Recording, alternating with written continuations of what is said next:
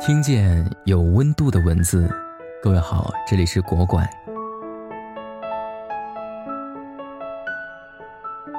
工作极简指的是如何将每日庞杂和迭代更新的工作简化为细小而简单的工作，以至于能让人更快的进入状态，解决问题。我们的生活在快节奏的时代，工作和生活中的事物仿佛永远都处理不完。除了这个时代和行业的原因之外，另一个很重要的原因是我们的工作效率太低，而效率是学习和职场中评判个人能力的重要指标。在职场上，如何对任务进行科学管理，如何高效处理繁杂的职场邮件，如何对信息进行高效获取和科学处理，你的团队应该怎样高效协作，这些都是工作中急需优化和解决的问题。其实，思维模式决定行为模式，行为模式决定工作成效。每一次进步都基于开放的思考和行为的改变，进而提升工作效率。在提高工作效率之前，得先明白方向的重要性。俗话说：“马撞车好，不如方向对。”这句话的典故来自春秋战国时期，有位夫子背了很多物品，欲前往南方楚国，便向路人问路。路人答：“此路非往楚国。”夫子说：“我的马很壮，没关系。”路人又强调：“这不是去楚国的方向。”夫子依然固执地说：“我的车很坚固。”路人只好叹息地说：“这不是往楚国的方向啊！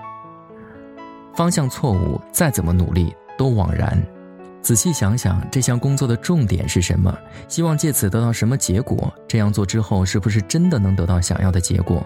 与你的主管及上下游流程的同事一同讨论，再决定整个方向及流程。梭罗说：“光是忙碌是不够的，问题在于我们到底在忙些什么。”按一般大多数人习以为常的思维模式，以下是一条经验结论，更有助于大多数效率不高的人着手解决问题，让你彻底明白自己每天究竟在忙些什么。一、时间长有时间优先。二、不要多任务，这只会消耗注意力，保持专注，一心一用。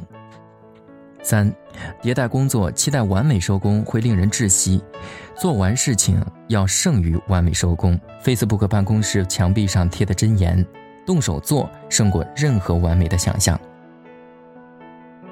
四，工作时间越长，并不等于效率越高。五，把会议和沟通、邮件或电话结合，创造不间断工作时间。六。一个小会也会毁了一个下午，因为他会把下午撕成两个较小的时间段，以至于啥也干不成。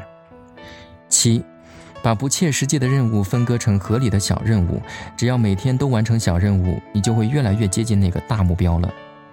八，从来没有两个任务会有相同的优先级，总会有个更重要。仔细考虑待办事情列表。九，授权并善用他人的力量，君子善假于物也。如果某件事其他人也可以做成八成，那就给他做。十，给所有事情设一个期限，不要让工作无限期的进行下去。十一，多记，多做笔记。